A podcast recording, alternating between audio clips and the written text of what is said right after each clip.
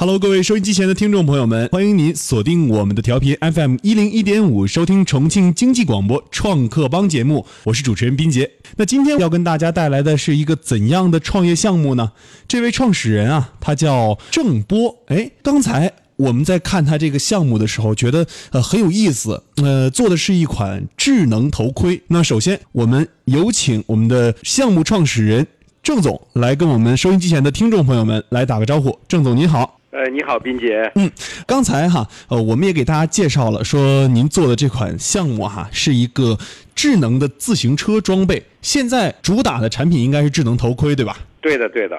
那说到这个，您这个项目哈，当时起的这个名字，为什么是一个英文名字呢？哎，这个是这样子的，包括这个我们现在启用的这个中文名字“利沃”。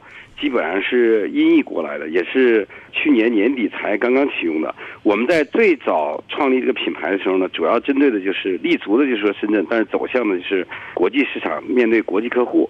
而且这个英文名字是有个来源的，它其实是一个，首先英文单词是个 live，但是实际上它还有个词叫 live。例例如我们现在在现场直播，对吧？嗯。那因为现在是互联网的社会啊，每个人的之间的这种联系 communication 都很多，但实际上运动起来以后呢，很多时候是会失去这个乐趣。我们希望能把我们的装备能让这些人呢，能够回到继续的联系所有人，所以我们叫李沃，就是联系所有人。哦，大概这个意思。哎，说起这个李沃哈，我其实在很多的时候看到哈，不知道。从哪一年开始，或者是哪一年的什么时候开始，就我们的身边其实出现了很多很多骑车的朋友们，有可能是在回家的路上啊，或者在公园里面看到他们的身影的时候啊，我们就会觉得他们可能在锻炼身体，可能在玩，可能在享受他们这种方式。但是他们在这个骑自行车的同时，戴头盔的人就很少啊，这个是我比较好奇的一点。这是戴头盔究竟是不是我们骑自行车所谓骑行人的刚需呢？对的，首先呢，其实您刚刚提的问题非常好，您您做了个分类。其实现在共享单车在各地都很火哈，但是呢，实际上这种呢，做最后几公里的这个出行呢，更加的就是做一个交通工具。但实际上呢，你不管原来在公园里、赛道上、赛车上，可能看到很多人他是骑一种运动自行车。那这种呢，它就是原来最早的是从一种爱好到锻炼身体，但实际上现在在国外呢，它已经变成了一种 lifestyle，变成一种。生活的方式了，所以这个时候呢，很少有佩戴的习惯。这也是为什么我们这个项目为什么到目前为止我们主要的市场份额在国际上的一个主要原因。因为国外呢，对于这种安全骑行，它已经形成了一种呃意识乃至习惯。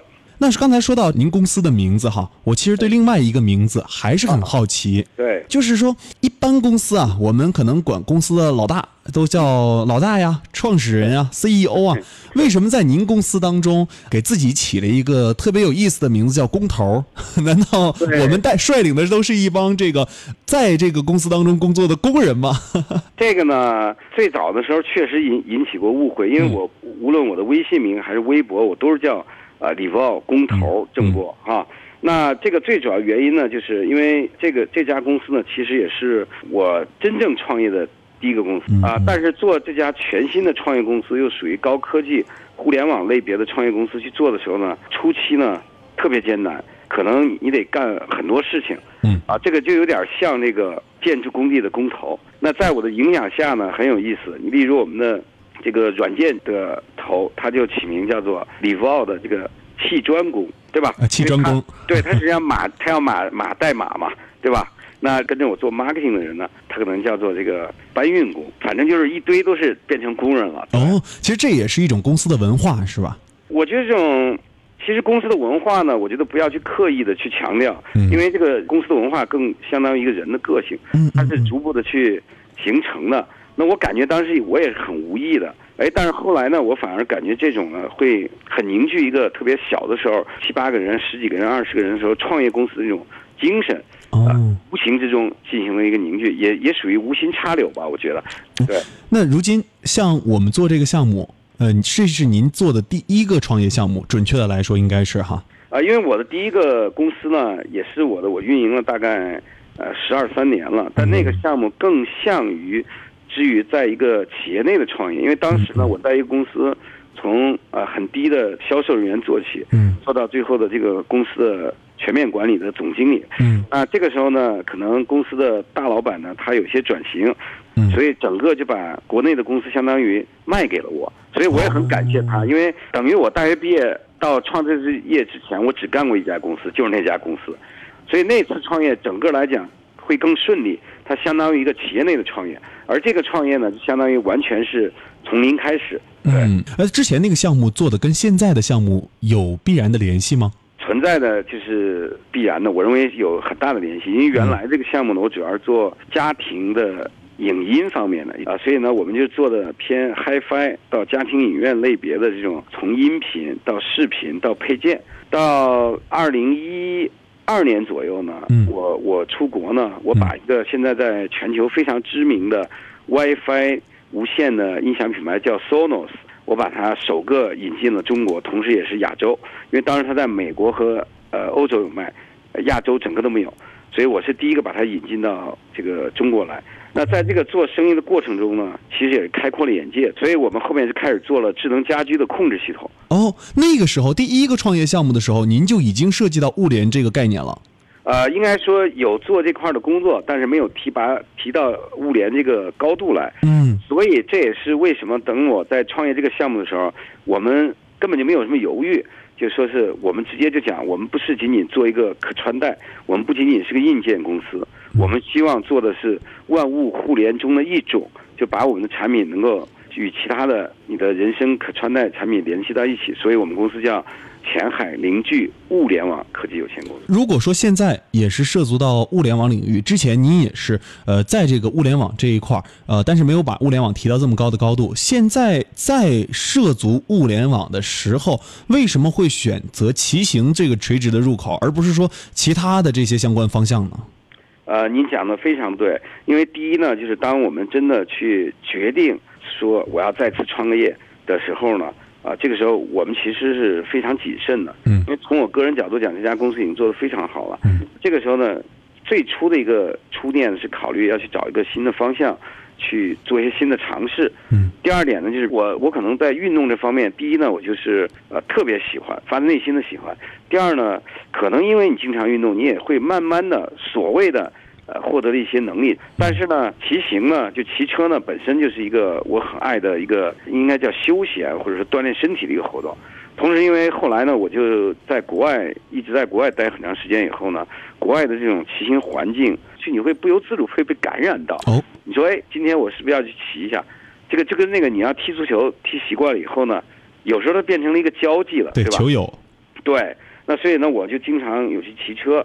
那有一次呢，就跟一个朋友很偶然的机会，就是说，哎，你接了个电话，可能这个电话还蛮重要的。但是骑自行车就是这样，当它有速度的时候，它平衡是很难把握的。嗯所以我那个小伙伴呢，就接个电话以后呢，嘣，就真的摔了一跤。但这一跤摔的不严重，但摔出了我的一个 idea，说，哎，那我为什么不去做一个很简单的一个呃人身的可穿戴的设备，嗯能够解决他在骑行中间的这个接电话问题呢？哦因，为骑行跟其他运动有个最大的区别在哪里？对对他骑起来以后，他双手是要握紧车把，对，双脚是要紧蹬，保持速度的同时保持平衡的。所以最早的初衷是，我们为什么不做一个很简单的设备，去让人能接电话？大概是这样一个初衷。那个时候就是因为这一次的偶然经历，然后让您走上了这个骑行穿戴这个物联网设计的这条路上。对，因为现在都是马后炮，讲起来哇，我们很有远见，我们甚至又发发发表了全世界第一款真正的智能骑行头盔。嗯啊嗯，但实际上当时呢，就是想说，哎，因为我也做音响的嘛，我们经常做 不管 WiFi 音响、蓝牙音响，我们认为这个对我们来讲很简单，嗯。就是在呃通过这种欧洲标准、呃美国认证标准的这个头盔的基础上，我们把它植入一些呃，例如 speaker 麦克风嗯。啊、电池，不就完事儿了吗？嗯嗯哎，但是在做的过程中呢，这个诸葛亮思维就发挥了作用，我们大家集思广益，结果就把这个产品升级、升级再升级，结果就升级出来了一个 integrating 掉，就是集成了很多很棒功能的这样一款全球第一款智能骑行头盔。我们在二零一五年的二月份应该在中国发布，七月份在呃全球发布。嗯但是实际上这个产品后来也成了我们最大的一个坑。其实说，郑总，我在今天百度这个呃您产品的一些内容和国外的一些智能骑行穿戴的产品，我发现百度只要一百度，第一个就是您的产品。我在往后看的时候，发现后面也很少有这样的产品出现，是因为对标的产品过少吗？入局者过少吗？第一个呢，就是说您说这个百度智能头盔，第一个是我的，这个是有可能的。嗯。呃，第二点呢，实际上呃，智能头盔呢，从我们入局应该是在一四年四月份成立公司，用了一年时间发布产品，当时在全球是没有在这个细分领域没有做到我们这样的产品的。嗯。但是实际上呢，经过这两年多到三年的推广，或者说大家的认知吧，行业内的人的跟进的速度还是很快的。嗯但现在已经国际上出了这种报告。这个行业大概分两类产品，一类产品是这个大家都耳熟能详的，反而听众朋友都都知道的，叫 AR、VR 的智能头盔。那这种头盔呢，它主要解决的是 visual，就是视觉方面的一些呃感官。嗯那我们呢会偏向于在做 audio 和 sensor，就是传感器方面的一些解决方案。嗯嗯对，那应该说现在海外这个渗透率的发展速度还是比较快的。嗯那智能头盔呢，我认为可能在明后年开始会进入一个爆发期，也可能是代表着我们前期的一些投入也好，嗯，煎熬也好，嗯等待也好，努力也好，可能会获得一点点的回报。那如果说哈、明后年才是智能头盔的春天阳光期，那现在呢？现在和之前，在整个您的这个 Livo 发展的过程当中，您的融资、您的项目前进的顺利吗？呃，我觉得您这个问题问的非常好。第一点呢，就是如果让我定义的话呢，可能我们原来呃一四年开始做的话呢，那根本就没有发布的潜伏期。嗯到一五年呢，我们去发布呢，它只能叫破土期。那可能到一六年乃至今年一七年，我们才称之为萌芽期。那可能到明年开始它就会比较好。所以在前期的过程中呢，小小的一个头盔吧，还是呃花掉了我们很多的人力、精力、物力到财力的。所以这里面资本的支持，或者说能够看懂你的投资人的支持，我觉得还是非常重要的。呃，我们这个项目应该这样讲。呃我们到现在为止是完成了 A 轮的融资，我们的天使和 Pre A 还是相对来讲比较顺利的。哎，那当时啊，我们很多的创业者都会觉得说，融资过程是一个非常艰难的过程。如果你让您用一个词来形容您的这个天使 Pre A A 轮融资这三轮，您觉得您可以用一个什么词来形容呢？应该来讲，我的 Pre A 和呃天使轮呢，嗯应该都是无心插柳，很顺利。顺利？但实际上，我们的 A 轮融资遇到了很大的问题，因为我 A 轮的融资呢，我的领头人呢是王朝勇先生，新中力，但实际上他需要一些跟投，但是呢，我们的跟投都谈好的情况下呢，在一五年的应该是六七月份，嗯。中国发生了大家都知道的股灾，嗯嗯嗯对，结果中间就有人撤掉了。那因为根据投资的条款，如果领头在这里，嗯但跟投没有达到一定的份额的话，他对是可以拒绝的。对，那这个时候呢，就是我特别感谢汪朝勇先生，就是说他第一坚定的支持了我，嗯第二呢就是怎么讲，就人助天就助你吧对，我也很努力。后来我们用了大概三天的时间，啊，又把原来接触两家机构谈回来，就顶替了那个退出的那家机构的份额。所以最后我们的发布会到融资都很顺利，所以应该我形容一下叫有惊无险吧。那个惊是非常大的惊，嗯，那让让您去看一下，就是现在往回看嘛，啊，您融资过程当中，呃，项目的哪一点是最打动投资人的？我感觉第一点就是，呃，我曾经跟一些在一些论坛上或者跟大家朋友交流，我总结过，我作为创业者呢，我们都有一个很高的梦想或者很大的一个愿景，对吧？嗯但是我们可能还是要脚踏实地。这个脚踏实地就要从哪里开始呢？从你的选项开始。啊、我不建议我们进去选择，例如一些很大的领域去做创业。嗯为什么呢？因为大的领域相对来讲，BAT 啊、这些机构呢，可能都已经覆盖。对呃，或者说我我问了个反问了个问题，如果说这么大一个呃 opportunity 这个良机嗯，他没有发现，难道他们很短视或者说眼睛有问题吗？那这是不是代表那可能是一个 fake，可能是一个虚假的？可能是个坑。对，可能是坑，所以我们建议呢，投资人、投资者呢，选创业项目可能脚踏实地，要选的更精准、更垂直。嗯。但第二点呢，就是说你的天花板还不能太低。嗯。也就是说，其实这个骑行的市场，或者说头盔的市场，大家猛一看的话，会觉得很很窄。但实际上，骑行这个用户量在全球很大，同时头盔的这个横向延展非常强。对。就是我们的专利，我们现在大概呃国内外的专利有一百五十三项了。啊，从呃外观到实用到发明，我们将近五十项发明专利。那这些专利可以 cover 的区域，它不是仅仅骑行头盔。第三点，呃，可能就是当你的项目还很小的时候，怎么去不去虚假，但是如实的去展现你作为创始人也好。或者说你的这个团队的这种让让他能获得的信任感吧，就给你们这些钱，你能把这事干成。说到我们的这个智能头盔，智能头盔真的是我们所有的。刚才向您延展了那么那么长哈，但是您为什么要选择骑行这一块？骑行的头盔真的是骑行这一块是刚需吗？对，因为是这样子。因为首先呢，我刚刚讲了，因为我是个骑行爱好者，我作为一个用户，我可能更能。呃，能抓到我自己骑行中间我需要的痛点，因为你骑起车来以后，你失去了跟人交流的机会，对吧？那你交流可能是有风险的。但我们的头盔是集成了，首先有呃集成了智能的尾灯，就我们头盔上是有灯的，这样的话夜骑的时候会非常的安全。除此之外呢，我们首创了全球首创了它的转向功能，嗯嗯，就是在国外呢，这个转向它是有法律规定了，它是用 body language，也就是你的手势来。呃，转向，但实际上这是个呃悖论，也就是它实际上单手已经离开了嘛，特别在骑行快的时候。嗯嗯。啊，除此之外呢，我们集成了这个蓝牙的音响和麦克风的话呢，做了降噪处理，技术上做了算法，能够让它做到很好的通话效果和听音乐。啊，最重要的，如果连接我们的蓝牙骑行的这个软件呢，它是可以去做到群的对讲。和 SOS 摔倒的全球的一个急救的功能，那我觉得这个都是，呃，我们的骑行用户非常需要的。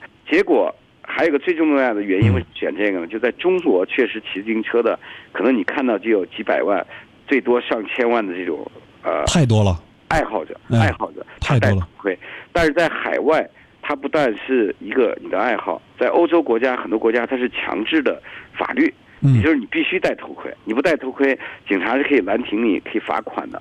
那这就代表着一个刚需，一个硬需。问题是，你凭什么替代那个传统的名牌或者好的头盔？嗯，也就是你的性能有没有给它带来生活中的解决问题？嗯，这就是我经常讲的，所谓的智能不能是一种很多这种所谓的 sensor 的一个叠加，让他觉得是个累赘，而像他不知不觉中用起来这个东西的同时，解决了他在。他生活中的一些切实的一些问题和困难，就刚需和痛点。嗯，那我觉得这个事儿就有希望。对，嗯，力豹的这个现在国外市场做的很好，但是在如果说放到国内市场去做，您觉得我们现在国内的市场主要遇到的哪些问题是比较棘手的？呃，我觉得有几个问题，因为第一呢，就是海外市场呢，呃，我们通过消费者的认知传播之后呢。呃，我们现在这个品牌在智能头盔，我们一定是排前列，乃至可以说是第一的。但是呢，在国外的这个头盔行业，我们现在也非常有名。简而言之呢，它有一个大的市场基数和习惯，而中国恰恰这点是我们遇到最大问题，或者说叫 educate，就教育用户的成本可能将来是最高的。嗯嗯。那我们采取的方法呢，是希望说墙内开花墙外香，嗯，让它外面呃做好了之后呢，呃，国内的市场得到一定的普。培育之后，我们进来。例如今年，我们开始慢慢，呃，开始进入中国市场了。那进入中国市场，因为海外呢，我们这个产品它不但是个运动产品，它更重要的它是一个 wearable 可穿戴产品。所以呢，我们在国外更多的通过 CE 通道推出去了。国内呢，我们今年的尝试呢，我们跟捷安特达成了一个战略合作。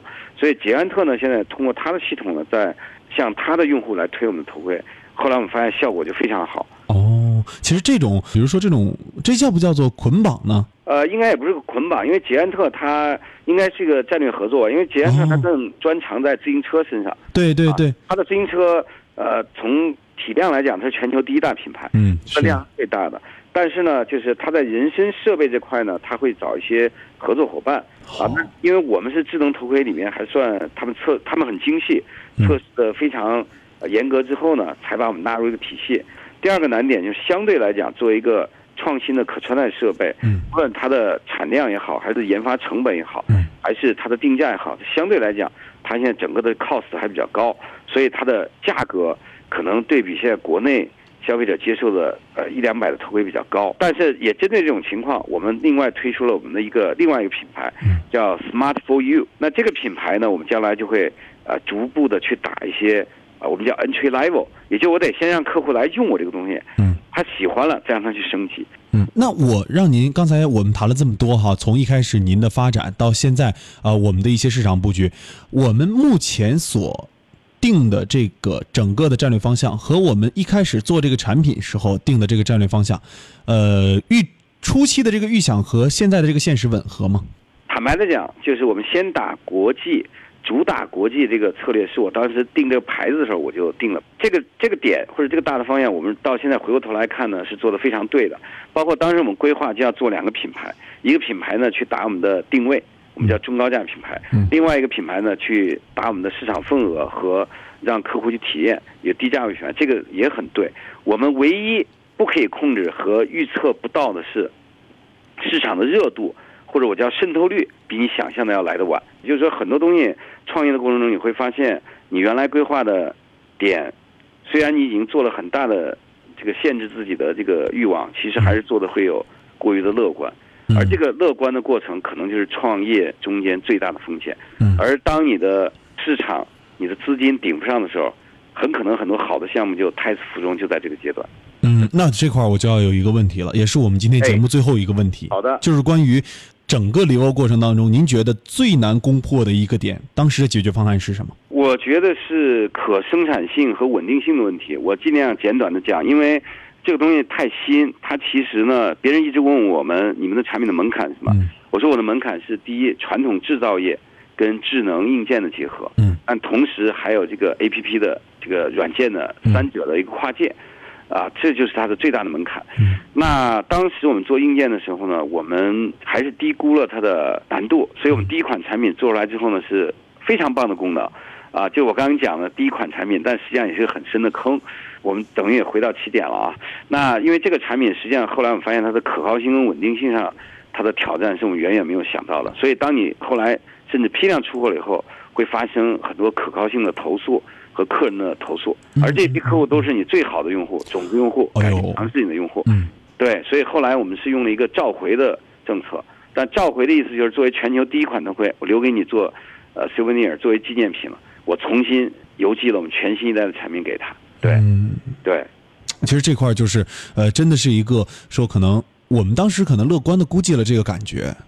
呃，应该说是低估了技术的难度，因为什么呢？因为它这个这个所有的这个电子配件，实际上是最后要通过这个高温、高压、高湿的一个成型。嗯我是很追求完美的，就我们的产品你是看不到任何连线的。嗯嗯啊，它所有都是内置的，但是在 EPS 发胶的发泡的这个高温、高压、高湿的过程中呢，会造成很多你想象不到的问题。后来这个问题，我们最后在一六年，也是去年，我们做了重研，我叫重研，就是重新定义这个产品，重新研发，找出来十几个问题，哎，包括今年我们还在改。简单的讲一个改革，就是我们原来的充电口用的是 mic micro USB，嗯。这个充电呢，在室内的东西上用没问题，但是户外运动出汗出水，它可能半年以后如果被侵蚀以后呢，就会造成你的充电有问题。嗯。所以我们现在花的成本，呃，改模具，包括改采购配件，嗯嗯。现在把它改成磁吸式的，那这个就会就解决问题了。完全解决了。而我的电子投诉中间百分之九十都是这个问题。